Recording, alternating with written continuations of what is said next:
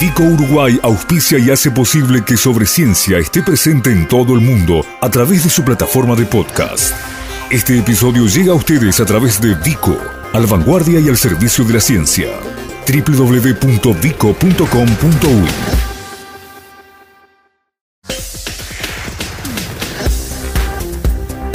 Sobre Ciencia Divulgación y periodismo científico dedicados a difundir la tarea de los investigadores uruguayos.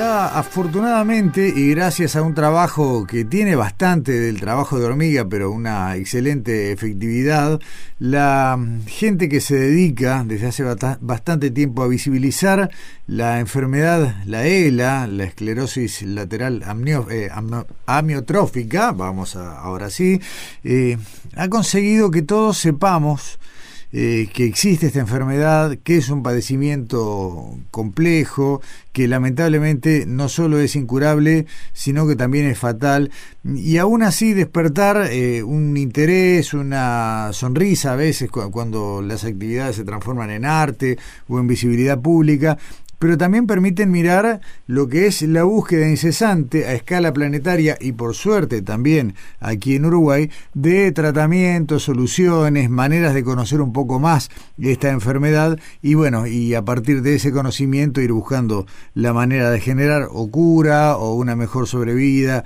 etcétera, etcétera. Vamos a meternos un poco en esto, en la pata científica de la ELA y sobre todo en la pata uruguaya de la ELA, que es lo que nos viene interesando y mucho. Dentro del Instituto Pasteur de Montevideo funciona el laboratorio de neurodegeneración. Vienen trabajando desde hace mucho tiempo y nos vamos a mm, poner a conversar a partir de ahora con uno de, los, investigadores que se desempeña en este ámbito. Estoy hablando del doctor Emiliano Trías, doctor en eh, ciencias biológicas, además doctorado en el marco del PDCIVA, que es algo que siempre nos interesa mm, destacar. Emiliano, ¿cómo estás? Buen día. Buen día, Gustavo. ¿Cómo les va? Muchas gracias por la, por la oportunidad de invitación. Los agradecidos somos nosotros por, por, este, por estos minutos. Emiliano, eh, a ver, cada año contigo, con otros voceros, en este caso es la primera vez que, conversamos con vos, pero uno intenta ir conociendo, bueno, eh, hay esfuerzos permanentes, planetarios para, para avanzar en esta enfermedad. Eh, ¿Se aprende regularmente? ¿La conocemos cada año un poquito más? Sí, bueno, este, es cierto, los esfuerzos son, este, son a nivel mundial. Se aprende, sí, se aprende eh, día a día. Este, nosotros, por suerte, tenemos la, oportunidad y la posibilidad de, participar anualmente en, el congreso este, más importante que reúne a, la gran mayoría de los investigadores que trabajan en, estas enfermedades neurodegenerativas. este, y, y todos los años se avanza un poquito se avanza un poquito más en, el conocimiento y en estrategias para intentar este eh, enlentecer ¿no? la progresión de estas enfermedades, en particular esta enfermedad neurodegenerativa, la ELA, que como ustedes ya más o menos bien saben, es una enfermedad donde la, neurona motora, que es esta, esa neurona que, es la que está conectando a nuestros músculos desde nuestro cerebro y nuestra, nuestra médula espinal, y nos permite movernos, ¿no? Y cuando, cuando esa neurona muere, este, los músculos quedan desconectados, ¿sí? Y bueno, y, se atrofian y generan una parálisis. Y, todos los años este, en esos congresos nos damos cuenta que, la inversión que existe a nivel mundial, sobre todo, ¿no? Este, y la cantidad de gente, estamos hablando de, miles, de miles de, investigadores a, nivel mundial que trabajan, que hacen un esfuerzo para intentar dar respuesta a, una pregunta que todavía no hemos podido responder este, que es por, por qué se mueren las neuronas y cómo podemos hacer para para detener esa muerte o para enlentecerla significativamente, ¿no? este, esta enfermedad fue descubierta ya hace 1800 y comienzo del siglo XIX, 1820, 1830 y todavía no, no tenemos una, una cura, ¿no? Y ahora, eh, a ver, si bien eh, la ELA está asociada en general a una sobrevida corta, si mal no recuerdo, en el entorno de tres años, ¿no? En el, correcto. Sí. Eh, hay casos, y, me viene a la mente el más conocido de todos, el de Stephen Hawking, que tienen una sobrevida muy larga, y ahí parece haber tal vez campos de investigación a saber por qué quienes lo padecen transitan de distinta manera la enfermedad.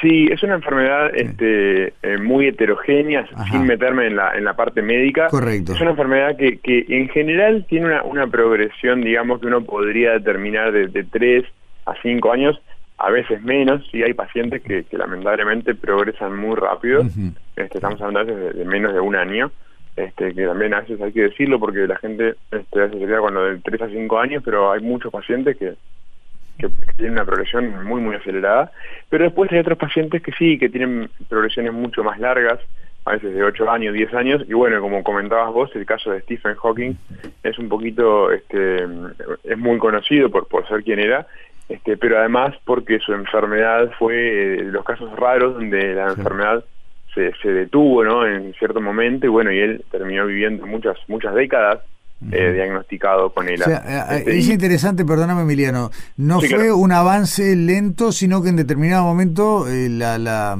la, degradación se detuvo. Claro, sí, Él, él, bueno, todos todos tenemos muy viva la imagen de, de Hawkins, ¿no? Este, en, su silla de ruedas, hablando a través de, de tecnologías, digamos, este, nuevas. Este, la enfermedad progresó, sí, y, se detuvo, bueno, lamentablemente para él y para su familia se detuvo este, en, un, en un estado, digamos, este, donde él lo, dejó totalmente paralizado, ¿no? Durante, durante muchos, muchos años. Este, y lo que nosotros buscamos hoy, el objetivo nuestro y bueno, y de todos los investigadores creo que, que trabajamos en este campo, es intentar eh, detenerla o enlentecerla por, por, por un tiempo prolongado, por un tiempo significativo, en, etapas previas, ¿verdad? En, las etapas iniciales, donde uno diagnostica la enfermedad, donde los médicos, los neurólogos diagnostican la enfermedad, y ahí en ese momento el paciente todavía tiene una calidad de vida, digamos, digna, es llevable, es autónoma. Entonces uno intenta como buscar estrategias, en nuestro caso farmacológicas, para intentar este extender esa calidad de vida eh, buena, entre comillas, en los comienzos de la enfermedad y no al final, donde por ahí es más complicada de sobrellevar, donde depende ya mucho de cuidados paliativos, donde es, muy complejo para el paciente este, sobrellevarla en, esos, esas etapas. Está bien. ¿Qué, mm, a ver, ¿qué conocemos de los mecanismos que desencadenan esta, esta pérdida de las neuronas motoras? Bueno, eh, como te decía, es una enfermedad eh, compleja en el sentido de que hoy todavía no, no, yo creo que no tenemos una respuesta, es decir, porque la pregunta es, bueno, ¿por, ¿por qué se mueren las neuronas motoras? Porque además es una enfermedad donde la, el principal, eh, la principal neurona afectada es la motora. Nosotros tenemos eh, muchos tipos de neuronas, ¿verdad? Correcto. cumplen diferentes funciones cognitivas, motoras, sensoriales, etcétera pero en esta enfermedad se mueren solamente o, principalmente las motoras. ¿Por qué? No lo sabemos. La ELA eh, tiene, tiene muchas facetas. Hay una, hay una, una, una ELA que se llama ELA familiar, que está asociada a causas genéticas hereditarias, pero es un, es un porcentaje menor de los casos. La mayoría de los casos son esporádicas, que se les dice decir, no hay una causa genética asociada, y en esos casos no, no sabemos por qué esos pacientes eh, desarrollan la enfermedad porque esas neuronas comienzan a degenerar, generalmente es en la en, la década de, de, en la década no, a los 60 y pico de años, 63, 64 años, es la edad media, la edad promedio con que los pacientes desarrollan la enfermedad, pero conocemos casos, bueno, como el, como el que comentábamos, ¿no? de Stephen Hawking, que la desarrolló muy joven, este, pero después de muchos estudios, eh, muchos estudios este, de tipo epidemiológico, de tipo correlativo, de factores de riesgo, pero la realidad es que todavía no conocemos, no conocemos las causas, digamos, que terminan haciendo que una persona desarrolle una enfermedad neurodegenerativa. Claro que, bueno, el estrés, factores de riesgo como el tabaquismo, etcétera, pueden llevar a, a que haya una mayor propensión, pero las causas, digamos, puntuales son muy complejas de, determinar. Eh, Emiliano, dentro de lo que es eh, la tarea que se hace en el ámbito del Pasteur, ¿ustedes, eh, digamos, ¿qué, en qué están concentrando la investigación? Bueno, nuestro laboratorio investiga, este, no se enfoca, digamos, en la, en la neurona motora, porque la, neurona motora, digamos, es esta neurona que conecta nuestros músculos y muere, pero esa neurona está está localizada en una en un ambiente, digamos, en la médula o en el cerebro rodeada de otro de otra cantidad de millones de células que le dan soporte, ¿sí? le dan como la, maquinaria para que esa neurona pueda estar saludable.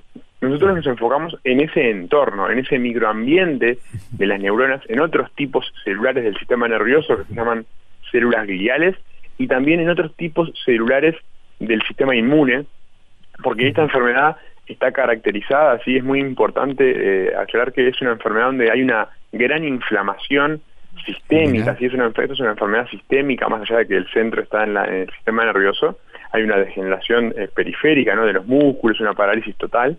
Entonces nosotros, nosotros nos enfocamos en estudiar qué otro tipo de células están jugando un papel importante en esa degeneración de la neurona, en esa muerte de la neurona, e intentamos buscar fármacos, ¿sí? estrategias farmacológicas para inhibir, para bloquear el efecto tóxico que esas otras células pueden tener sobre las neuronas.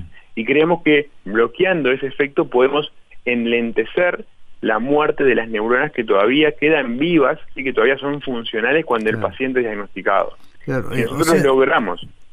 Sí, sí, si termina, termina la idea y te pregunto. Si nosotros logramos bloquear ese efecto tóxico de esas otras células del sistema inmune, de las células de la glía, sobre las neuronas que todavía quedan funcionales, creemos que podemos enlentecer este, esa, esa progresión de la enfermedad. Eh, a ver, si, si yo interpreto bien, ustedes piensan, o por lo menos entienden, que en determinado momento el problema no es exactamente de la neurona que muere, sino del entorno. Exacto. Creemos, o sea, la neurona creemos que, que, puede llegar a tener un, un papel desencadenador, es decir, que haya una, algún tipo de falla que organice su ambiente para que se vuelva tóxico. Pero también consideramos que estas enfermedades degenerativas como la EILA, como el Alzheimer, como el Parkinson, también podrían tener una, una raíz común. ¿sí? Eh, en estos momentos, por ejemplo, tenemos alguna línea en el laboratorio este, trabajando en, en la hipótesis de que antes del de, la aparición de las enfermedades neurodegenerativas, podría haber un envejecimiento, ¿sí? un envejecimiento prematuro del sistema, de otras células del sistema nervioso.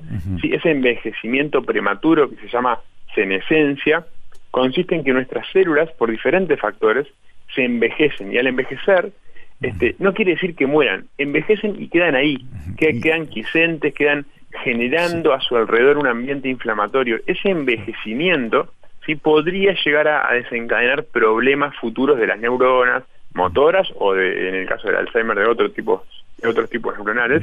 Y si nosotros pudiéramos atacar a esas células envejecidas, pudiéramos eliminar esas células envejecidas, quizá podríamos contribuir a un, mejor, digamos, una mejor homeostasis, una mejor, un mejor estado del sistema. Hoy en día en la ciencia mundial este, el, tema de atacar el envejecimiento celular con fármacos es algo que es un tema muy candente, es un tema que está muy de moda y bueno, nosotros tenemos algunas líneas de trabajo apuntando a identificar nuevos fármacos que puedan eliminar esas células envejecidas, senescentes del sistema, para mejorar así la, eh, lo que es la, enfermedad neurodegenerativa en sí. Sí, sí, sí, sí, te entiendo perfectamente. La, la, línea de trabajo en cuanto a las células senescentes, eh, recuerdo haber escuchado el año pasado una disertación del propio Luis Barbeito sobre el tema. Exacto. Sí, sí, con, realmente un, interés notable, como os decís, en este momento a escala planetaria. Y aunque llame la atención decir, bueno, si la célula está vieja, lo, más, lo mejor es eliminarla y no recuperarla, es porque en definitiva también sabemos que hay mecanismos de reemplazo, ¿no? de, de las neuronas y y el organismo probablemente resulte, le resulte más adecuado reemplazarla que, conservarla funcionando mal y distorsionando todo el entorno. Claro, porque en realidad eh, lo que apuntamos no es, por ejemplo, a, reemplazar esa neurona que todavía está viva. Queremos reemplazar o por lo menos acondicionarle mejor o mejorar su entorno. Si el entorno de la neurona está bien, la neurona va a estar bien. Entonces, eliminando células que están envejecidas, que están generando daño, problemas alrededor, podemos mejorar o podemos darle una mejor, este, un mejor entorno a esa neurona que potencialmente podría sufrir.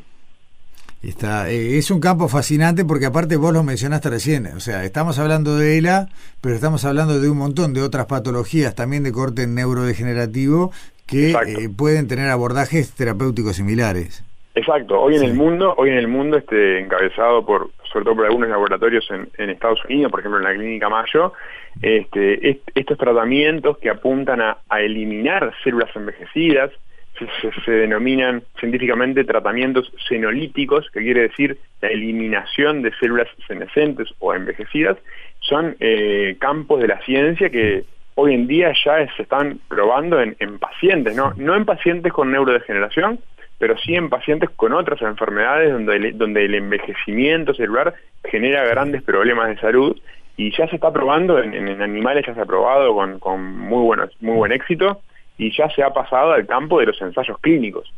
Este, verdad, es un campo muy interesante que va a tener mucho futuro. Y bueno, nosotros tenemos enfocados desde la neurodegeneración, nos estamos metiendo de a poco en este campo del envejecimiento celular prematuro y del tratamiento no solamente de la ELA, sino de otras enfermedades como puede ser el Alzheimer, por ejemplo. Está bien. Finalmente, Emiliano, eh, las neuronas motoras de las que venimos conversando, eh, ¿también tienen procesos de neurogénesis, también se renuevan a lo largo de la vida? No, eh, hoy, hoy, hoy, hoy eh, consideramos que, las neuronas motoras, uno ya cuando nace, ya nace con el, con el grupo de neuronas motoras que nos van a acompañar toda la vida, que no son mayoritarias, sí, en nuestro, en nuestro sistema nervioso que tiene millones y millones de neuronas, de diferentes tipos de neuronas. Las neuronas motoras son neuronas muy grandes, muy especializadas, y no son tantas como otros tipos de neuronas. O sea que el caudal con el que nacemos es el que nos va a acompañar toda la vida. Hay que cuidarlos. Y hay que cuidarlo, exacto. Eh, Emiliano, Emiliano Trías, investigador del Instituto Pasteur de Montevideo, del Laboratorio de Neurodegeneración, muchas gracias por esta conversación. A, ustedes y, los invito a seguir este, las, las redes de, Tenemos CELA, que hacen un trabajo formidable con los pacientes, con una contención y un apoyo extraordinario. Hay una cantidad de actividades que pueden seguir en las redes y muchísimas gracias por la, por la oportunidad de divulgarlo y por la, y por la invitación. Exactamente, gracias a vos y vamos a estar también acompañando esta nota con la cartelera de actividades vinculada a todo lo que es lo que está haciendo la gente de Tenemos ELA. Emiliano, muchas gracias. Gustavo, encantado. Hasta pronto. Para acceder nuevamente a los contenidos de este espacio, www.sobreciencia.ui